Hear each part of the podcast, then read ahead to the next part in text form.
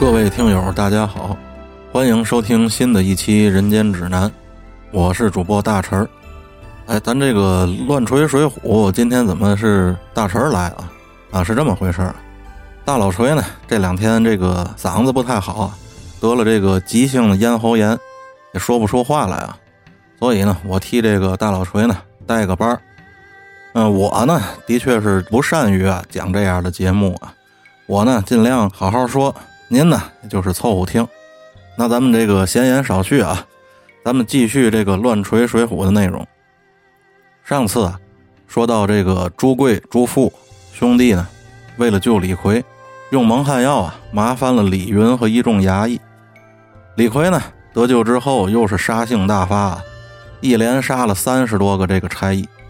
之后呢，三个人逃走，路上呢，李云来追，和李逵争斗，被朱富劝着一起上了梁山。在众人回到梁山之后的这个欢迎酒宴上啊，宋江想起来回家探母的公孙胜呢一去未回，于是呢，派戴宗做神行之法去冀州打探消息，寻找这个公孙胜。戴宗接到命令啊，当日就离开了梁山。往腿上贴了这四个甲马，做起了神行之法，一溜火光啊，直奔冀州。路上啊，经过沂水县时，还听街谈巷议说啊，前日跑了黑旋风，杀了好多人，连累了李都头。如今啊，李都头也不知去向。戴宗呢，听了也只是心里暗笑。这一天啊，戴宗正在路上飞奔，忽然呢，听路边有人喊：“哎哎，别跑了啊！”索尼了，超速了啊！停步回头看啊，发现路边山坡上站着一个汉子，穿的是干净漂亮，身材矫健，相貌堂堂，手里呢拿着一杆枪，腰里挎着腰刀。那汉子见戴宗停步，又施礼说道：“要是小人没认错，尊驾就是神行太保吧？”戴宗呢也上前打礼，说道：“这位壮士，咱们素不相识，您怎么呼唤小人的剑号？”那汉子听戴宗这么一说啊，马上就撇了手里的枪，是纳头便拜，口称拜见兄长。戴宗这才上前搀扶，问道：“敢问壮士高姓大名啊？”那汉子说：“小弟姓杨，叫杨林，是河南张德府人。绿林里啊，送我一个绰号，叫做锦豹子。几个月之前呢，在一个酒馆里吃饭，遇到了公孙先生。”说起了如今梁山坡朝天王和宋公明二位头领啊，招贤纳士，自己呢想去投奔，又无门路，所以想求公孙先生给我写一封推荐信。可是小弟呢也没敢贸然就上山。之前和公孙先生叙谈的时候啊，他也曾说起兄长的神行法。今天我看见您行走飞快啊，所以才贸然喊了句兄长。没想到还真是您，您此番下山，想必是有什么公干吧？戴宗呢，告诉杨林，此番下山啊，是受了晁盖和宋江的差遣，来冀州啊打探公孙胜的消息。杨林呢，就提出自己一直在冀州地面上混，各处啊都非常熟悉，可以陪同戴宗呢一起探访公孙先生。如果找到了呢，就一起回山；如果没找到呢，也一起回山。反正啊。就是抱定了这戴宗的大腿了。戴宗呢，觉得初来乍到，人生地不熟，也乐得啊有一个地面熟悉的人作伴，也就答应了。杨林大喜，就拜了戴宗呢做大哥。戴宗啊，就解了腿上的甲马，和杨林一起缓步而行。当夜打尖住店的时候啊，杨林呢本来要做东请这个新认识的大佬吃饭，戴宗呢却告诉杨林。自己做神行法的时候啊，不能喝酒吃肉，动荤腥。第二天早晨启程的时候呢，戴宗提出要加快脚程，做这个神行法来走路，要带杨林呢一起走，并告诉杨林啊，自己这个神行法其实并没有那么神秘，只要把自己腿上这四个甲马分两个给杨林也贴腿上，就一样能行走如飞。只要是这个做法期间呢，不动荤腥就行。于是乎。戴宗就分了两个甲马给这杨林，往腿上一贴，俩人一路啊健步如飞，是直奔冀州府而来。正行走到上午四排时分，来到一个去处，哎，两边呢都是高山，只有中间山谷里啊有一条驿道。杨林告诉戴宗，这个地方叫饮马川，两边的山里头呢，时常有大伙的这个绿林好汉啊笑聚于此。正说着呢，就听见旁边这个山坡石头后面啊是一声锣响，就从山上冲下来一二百个喽啰兵，把路给拦了。中间簇拥着两个山大王，各自抄着一口破刀，口口声声呢要买路钱。杨林把枪一颤，就要上前厮杀。不料其中一个山大王啊，突然喊道：“别动手，这不是我杨林哥哥吗？”哎，仔细一看，才认得是昔日一起行走江湖时候的熟人，这才收了这手里的兵刃，请过戴宗过来介绍，说：“这是我一兄弟，姓邓名飞，襄阳人士。因为这双眼发红啊，所以江湖上人称火眼索尼，惯使呢一条链子鞭。”接着，杨林呢就更得向这昔日的熟人介绍介绍戴宗这个自己新认识的这牛逼大哥了啊。邓飞一听，和杨林同行的这位是梁山上有名的大佬级的人物啊，也是礼敬有加，赶紧又把跟着自己一块出来的那个头领啊叫过来引荐道：“这位兄弟啊叫孟康，金陵人，祖传的造船手艺。因为前几年呢，朝廷要运这个花石纲。”官府催着造船，逼得太紧，一时啊气恼，杀了这个提调官，流落江湖，落草为寇。戴宗见这邓飞和孟康啊，也自然是意气相投，而且主要的是这个孟康会造船，梁山呢又是个水面宽阔的山寨，带回去啊必然用得上。四个人谈话之间呢，山上还有一位坐镇的大寨主，叫裴宣，原本是冀州府的六岸孔目。为人呢是铁面无私，能使得一手双剑，江湖上人称铁面孔目。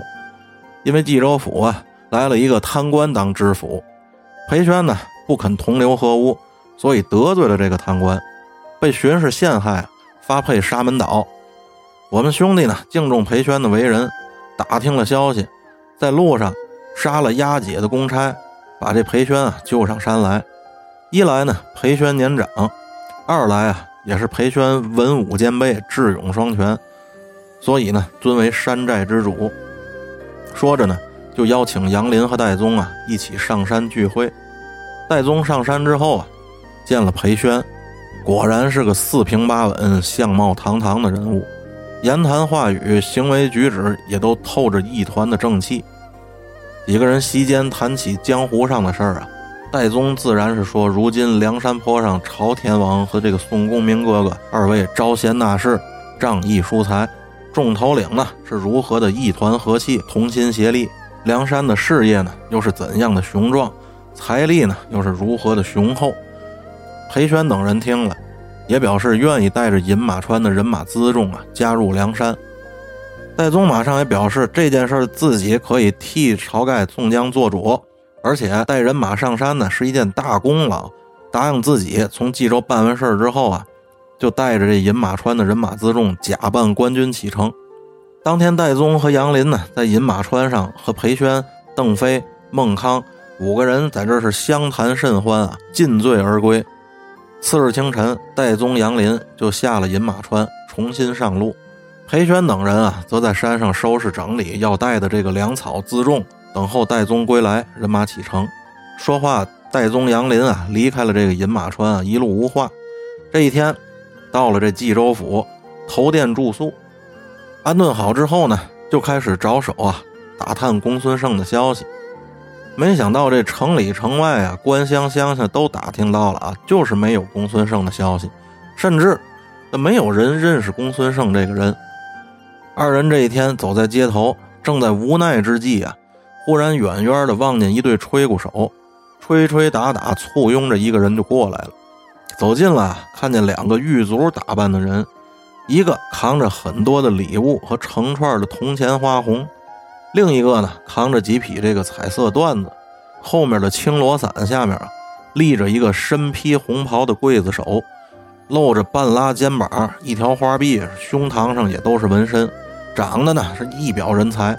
两道剑眉，一双凤眼，淡金色的面皮儿。戴宗呢，就向街上的人啊打听此人的来历。才知道这位啊是冀州府的两劳阶级兼行刑刽子手，姓杨名雄，原本啊是河南人，早先呢跟着他哥哥来冀州府做官的，后来呢流落到此地，被后一任的知府赏识啊，当了两劳阶级，一身好武艺，因为长得是剑眉凤目，脸色发黄，所以这绰号啊病关索。当时戴宗呢看这杨雄在青罗伞下走着。背后啊，还有一个狱卒替他抱着这鬼头大刀，原来是刚刚呢出完这红事儿，砍完人回来，衙门里朋友啊来给这杨雄贺喜驱邪。当走到这杨林和戴宗面前的时候啊，从侧边这胡同里又走出来几个衣衫不整的军汉，哎，叫住了这杨雄。为首的一个叫做踢死杨张宝，欺负这杨雄啊是外地人，拦着非要强行索取钱财。两个人几句话过去啊，言语不合，动起手来。这众泼皮军汉啊，一哄而上抢了东西。杨雄呢，被张宝和几个军汉同时制住了手脚，也是动弹不得。眼看呢就要吃亏。这个时候啊，从街上过来了一条大汉，挑着一担子柴火，看着呢像是个砍柴的樵夫。这汉子见众泼皮军汉几个人欺负杨雄一个。割下柴火，抽出扁担，没头没脑的就打那几个军汉。那劲头子，看着就好像是自己跟那几个军汉有多大仇似的。一时间啊，几个军汉就被打散了。杨雄这手脚呢，一得了解脱啊，追着这个张宝和抢东西的几个军汉就跑下去了。戴宗和杨林见这个事主都走了呢，这大汉还在街上是没完没了的拿这扁担找人打。一来呢，觉得这哥们挺有意思的。二来呢，也是真怕打出事儿来，赶紧上前啊，把这大汉就给拉住了。俩人先是把这大汉拉到一个这个小巷子里，又拐弯抹角的进了一处酒馆里坐下。那汉子呢，先是感谢了戴宗和杨林的这个解围之举，又通报了姓名。原来这汉子啊，姓石名秀，金陵人，从小习武，平生最爱路见不平啊，拔刀相助，因为打架不要命。所以得了个“拼命三郎”的外号。原本是跟着叔父来北边贩马为生的，不料这叔父啊半路得病去世，自己一个人呢流落北方打柴为业。戴宗报出自己的姓名之后，这石秀呢自然也是惊喜不已。戴宗随后也表示了，如果这石秀呢你愿意上梁山入伙，自己呢可以做个引荐之人，还让杨林给石秀。拿了十两银子当盘缠，三个人正商量上山入伙的这个详细事宜的时候，忽然间啊，看见刚才那个杨雄带了二十几个官人闯进这酒馆。戴宗和杨林呢，怕暴露身份，说了一句“后会有期”，赶紧就走了。杨雄看见这石秀在酒馆里，马上就上前感谢刚才的出手相助。二人坐定了之后呢，也是互相通报了姓名。杨雄呢就问。刚才我进来的时候，看跟你坐一块儿还有两位壮士，怎么一转眼就走了呢？石秀呢，只得推脱说：“那二位啊，看您带了这么多的人，以为要闹事儿了，就走了。”于是杨雄啊，叫酒馆的伙计重新摆了一桌酒席，请跟着来的人呢吃了几杯，各自也就散去了。杨雄呢，又对石秀说：“石家三哥，你既然一个人流落在这里，又没有亲眷啊。”其实咱俩同病相怜，我也是个流落异乡的人，不嫌弃的话，我高攀一步，咱俩拜个把子如何？哎，随后呢，二人续了年齿，杨雄二十九，石秀二十八，就在酒馆里呢摆了香案，俩人呢就结为了兄弟。正说话间啊，又见一个老者带着六七个人进店里来寻找这杨雄，杨雄起身施礼，口称岳父，随即呢又向这岳父老潘头。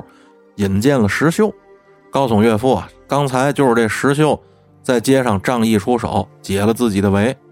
三人攀谈之间呢，老潘头得知这石秀原来在老家的时候是干屠户的，就告诉这石秀说，自己年轻的时候呢也是操刀干屠户的，只是如今上了年纪啊，干不动了。女婿杨雄呢又是府里的阶级，也帮不上什么忙，就收手不干了。爷儿仨这酒至半酣啊，就结了酒钱。石秀呢，把自己那担子柴火也处理了，就跟着这老潘头和杨雄回到家里了。杨雄一进门就喊道：“贤妻啊，快出来见见叔叔！”就听这屋里应了一声，一个妇人说道：“哎，你哪来的兄弟啊？以前没听你提过呢。”随着声音，帘子一挑，就出来了一个美貌的妇人。原文这里头写石秀看见这个妇人的时候啊，有一段描写，说是黑真真鬓儿，细弯弯眉儿，光溜溜眼儿，香喷喷口儿，直隆隆鼻儿，红乳乳腮儿，粉莹莹脸儿，青袅袅身儿，玉纤纤手儿，一捻捻腰儿，软浓浓肚儿，翘尖尖脚儿。花簇簇鞋儿，肉奶奶胸儿，白生生腿儿，更有一件窄秋秋、紧抽抽、红鲜鲜、黑稠稠，不知是什么东西。哎，这段啊写的很有意思啊。虽然说是作者赋予石秀的，但是这种眼光啊可是相当的下流啊，就跟那 X 光一样啊，把这嫂子是看个通通透透。这是作者的视角呢，还是这石秀的视角呢？这个咱就不得而知了啊，但是我们可以对比一下类似的场景。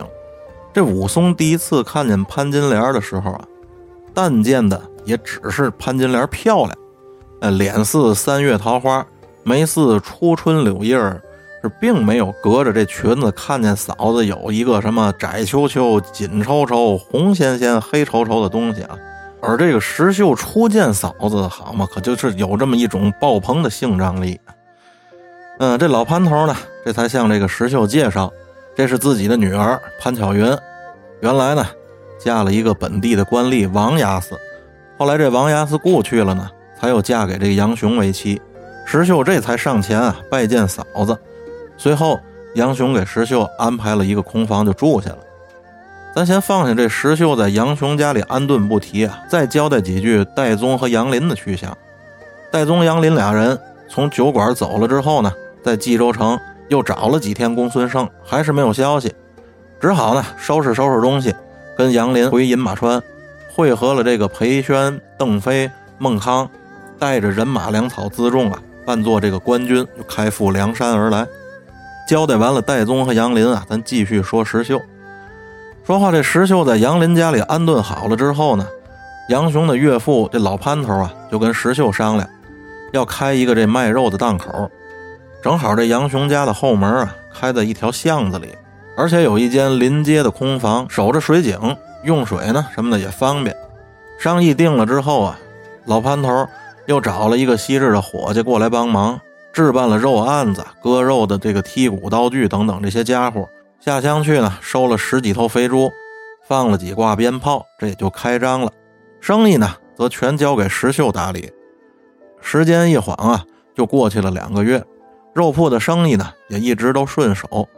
这一天，石秀去乡下收购猪肉，三天后呢才回来。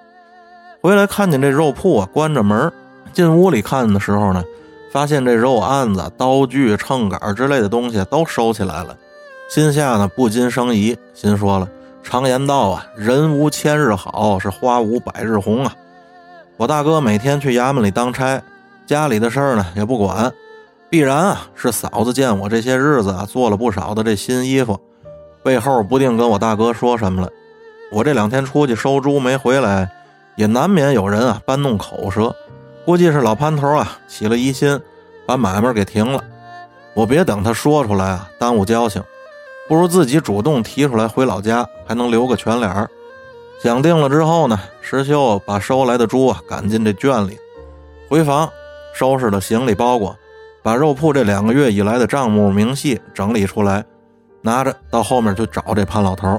石秀一进屋啊，就把账本往老头前头一推，说：“老爷子，这本账啊，您仔细查验，上头要是有这一分一厘的不清楚啊，我石秀是天打五雷轰。”老潘头啊，此时已经得知啊石秀归来，本来已经准备下一些这个素酒素菜等着石秀吃饭，没想到石秀一进门是这么一番话。还给老头给说懵了。不过呢，毕竟潘老头啊年长，经的事儿也多，看了看石秀的表情，想了想近日家里的事儿，也就明白是什么意思了啊。马上呢，笑着对这石秀解释道：“行了，打住吧，你什么意思啊？老汉我已经明白了。看你这人儿不大，心思还不少。叔叔想必是因为回来看见店铺关着门，以为有人搬弄口舌，咱这店儿不开了是吧？嗨，别说咱这店儿还开，就算真不开了呀，你哥哥养着你也不叫事儿。今天关店呢，是因为家里有点事儿。你听我跟你说啊，你这巧云嫂子几年前不是嫁过一个这王押司吗？后来人没了。今天呢，正好是两周年，小女和她夫妻一场啊，想请和尚来替她做一场法事。你说咱家干着这个杀生卖肉的生意啊，家里做法事总得把生意停两天吧？把这些做生意用的东西呢，也得暂时收拾一下吧。石秀听了呢，也觉得是挺不好意思的，只好跟这个老潘头说道啊：“既然那么回事儿，我也就是多心了啊，您多原谅。”老潘头见消除了误会呢，又劝了几句，陪石秀喝了几杯之后，就各自回房休息了，准备着来日接待和尚来家里做这场法事。可是殊不知啊，这场法事做的是又让冀州城里多了几条冤死的人命。好了，今天的故事啊就讲到这儿，咱们下期再见。